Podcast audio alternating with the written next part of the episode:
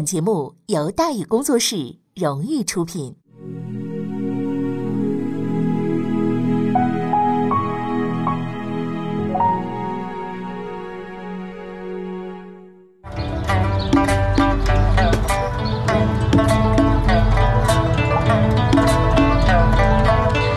说书唱戏劝人方，三条大道走中央，善恶到头终有报，人间正道是沧桑。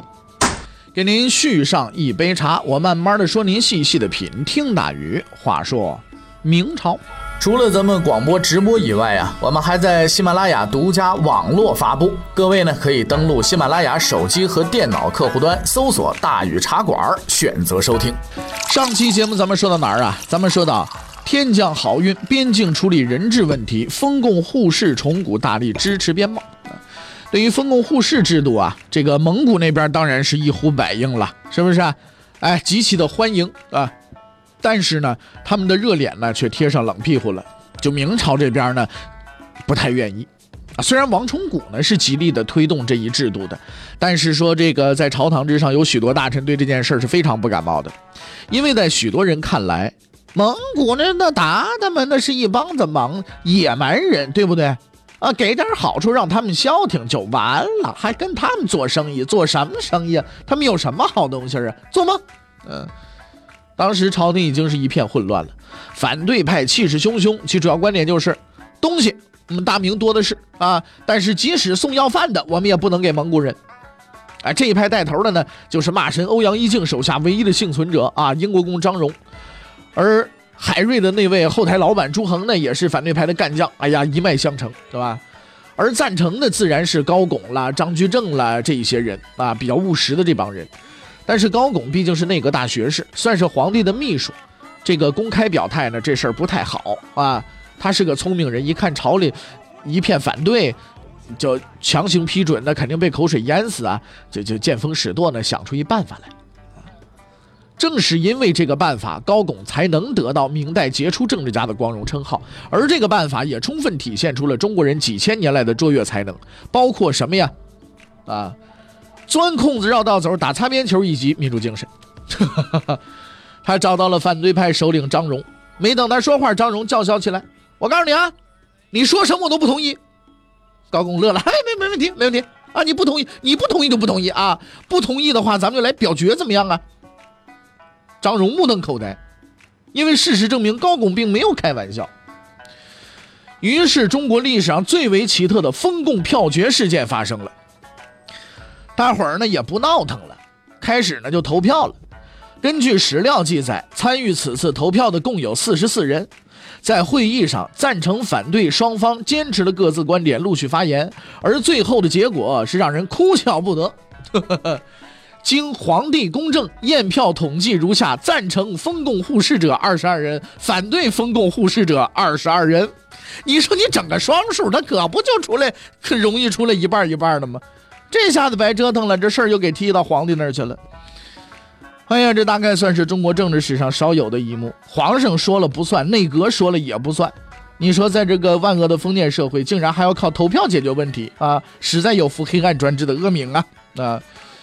当然了，高拱兄不是什么自由斗士嘛，对对对，这个搞什么什么劳什子民主也没什么兴趣嘛，对不对？他干嘛来这么一出啊？有目的，啊，有有有什么目的啊？据这个估计啊，在此之前他一定啊算过票数。就知道会有这样的结果，所以才提议投票。因为一旦投票不成，事情就推给皇帝，那皇帝不会管事，那自然就推给内阁，那内阁就谁说了算？高拱说了算嘛，对不对？于是，一圈绕回来，还是绕到了高拱的手上。这就是传说当中的乾坤挪移大法。既然说大臣解决不了，封贡互市的决定权就回到了内阁。李春芳呢，忽略不计。高拱和张居正本来就是这幕后的主谋，于是呢，这事情就这么就就定了。隆庆五年，边境市场正式开放，各地客商陆续赶到这里开展贸易活动，一个伟大的奇迹就此出现。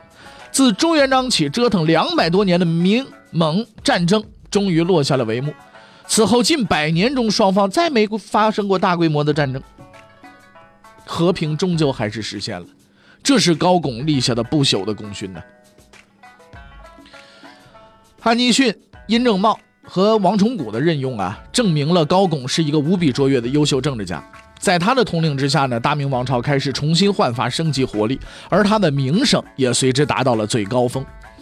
然而，就在那光辉灿烂的顶点，一个阴影却已经悄然出现，出现在他的身后。张居正啊，不是个老实人，他或许他是个好人，但是他不是一个老好人，对吧？对于高拱同志，他一直都是有看法的。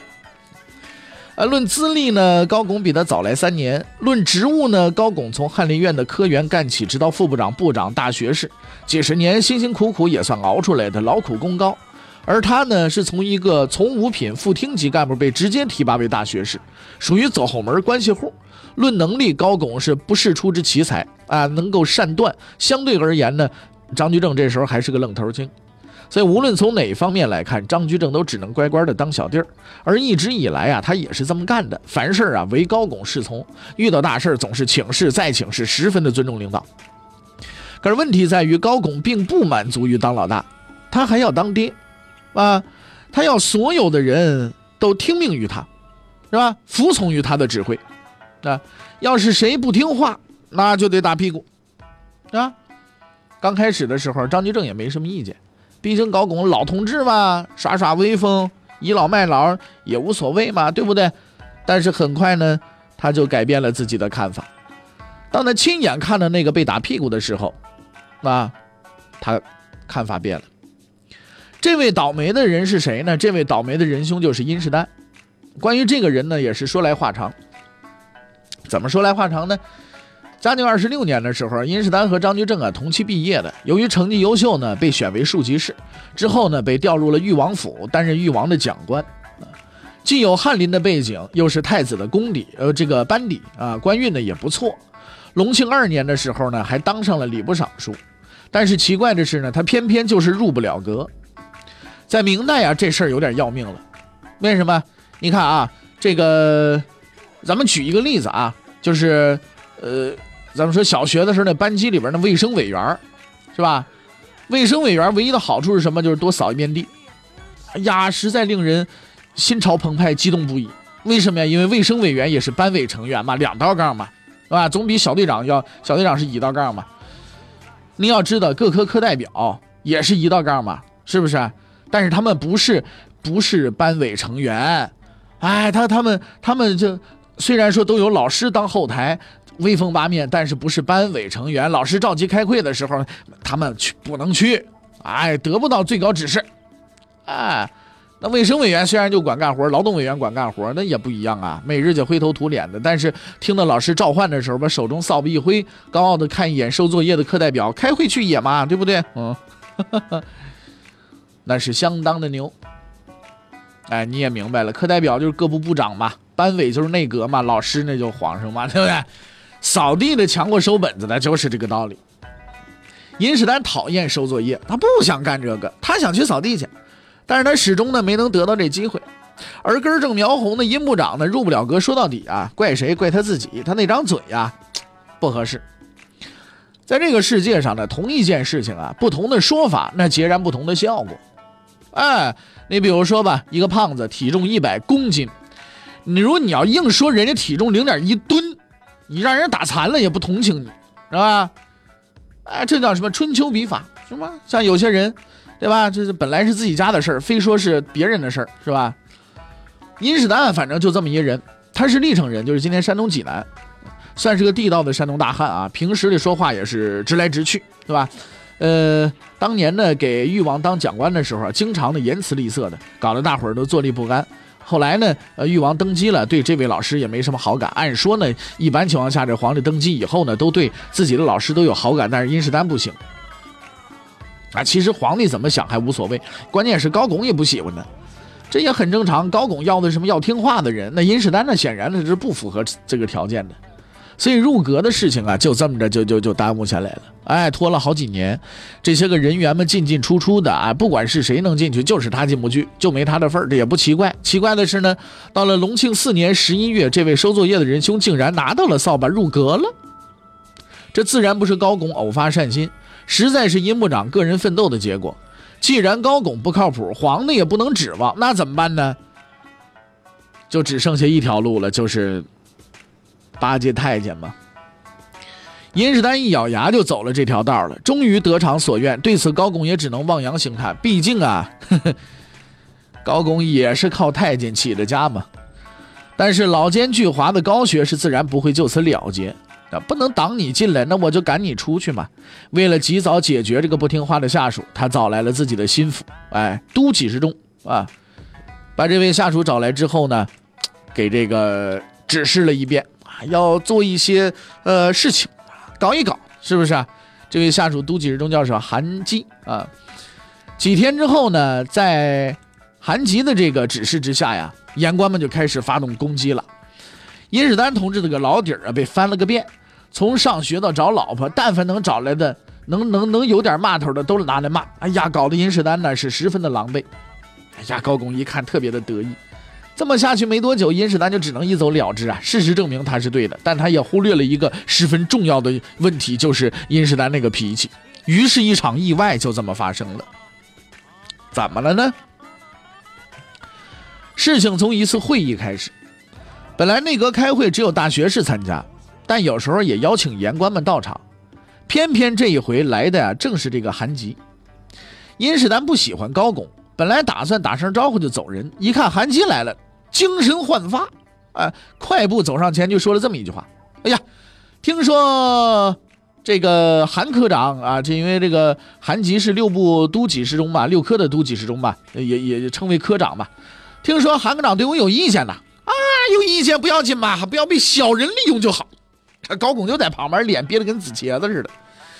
殷世丹这句话，只要不是火星人，想必都明白什么意思。加上在场的人又多，高拱的脸面是盖不住了。成何体统？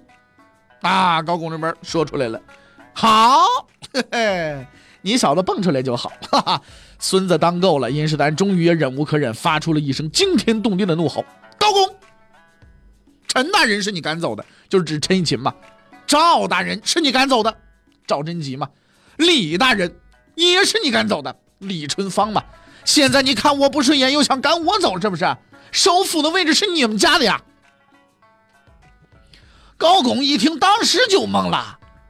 那万万没想到，像殷世丹这种档次的高级干部当众发飙，一时根搂半天反应不过来啊！但更让他想不到的还在后头呢。殷世丹这人也太实诚了，实诚有点过头。这位仁兄骂完了人还不解恨，意犹未尽，卷起袖子奔着高拱就去了啊！你看看我这杀不打的拳头。反正骂也骂了，索性呢打他一顿得了，哎，收拾收拾他，要就算要走，我这我这算够本了。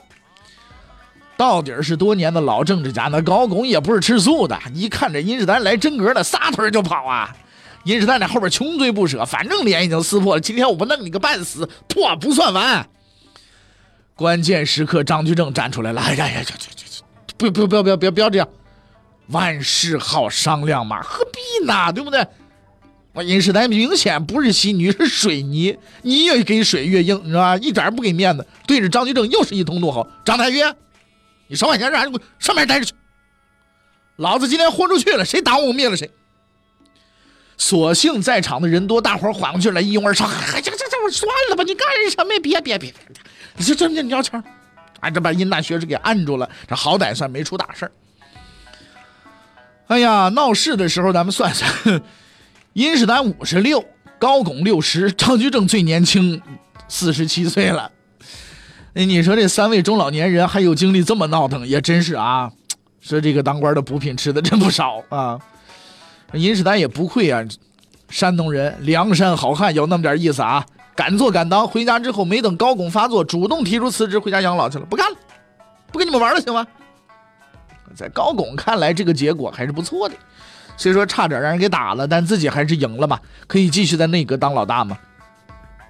可他绝对想不到的是，这一场风波正是他父王的起点，因为在那一个纷乱的场景中，张居正牢牢的记住了那句被很多人忽略的话：现在你又看我不顺眼，又想赶我走，首府的位置是你高拱你们家的不成吗？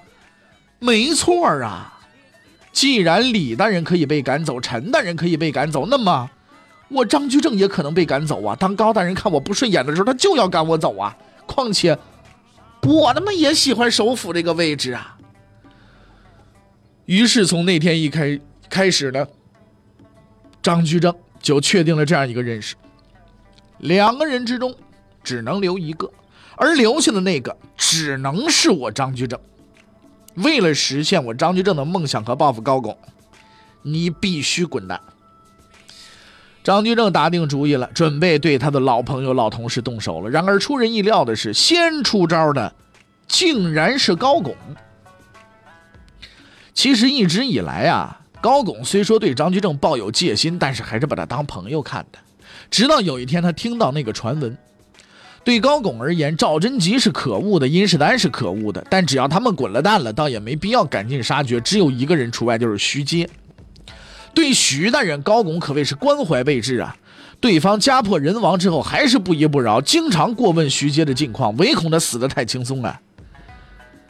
对徐大人，高拱可谓是关怀备至了。就在这个时候，有人突然跑来告诉他，张居正和徐阶有秘密来往，答应拉他一把，帮他儿子免罪。当然了，张居正也没白干，收了三万两白银。高拱一听这消息，平静的点了点头，他准备用自己的方法去解决这个问题。不久之后的一天，他找到张居正闲聊，突然仰天长叹：“唉，老天爷是真不公平啊！”张居正看着他没说话，嗯，他知道后边的话才是正题儿。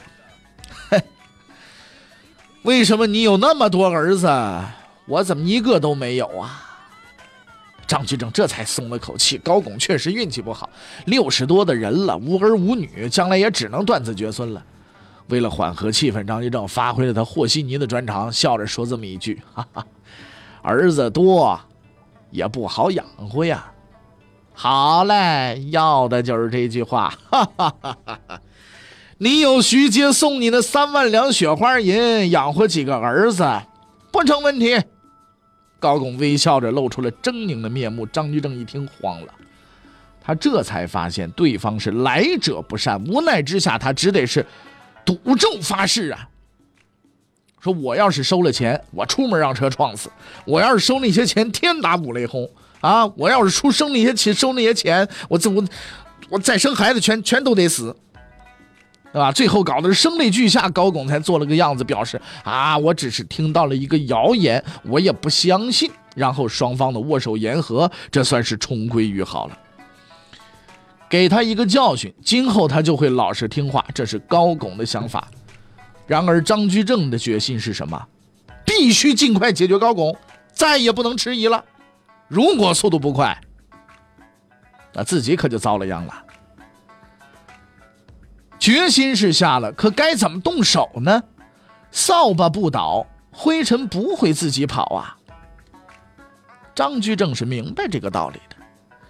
现在这高拱已经是今非昔比，连无比狡猾的徐老师都败在他手下，单凭自己的力量实在没有胜算。而且这位六十高龄的高老头身体可好了，每天早晨起来又打太极拳，是又练引体向上，精神十足。你等他自然死亡，也不太靠谱。就在山穷水尽之际，一个人进入了张居正的视野。这个人，他是谁呢？欲知后事如何，且听下回分解。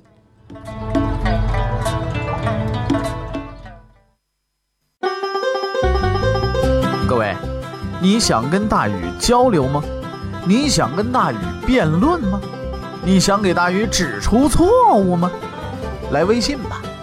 微信搜索订阅号“大宇茶馆”，哎，就能实现了。记住啊，宇是宇宙的宇。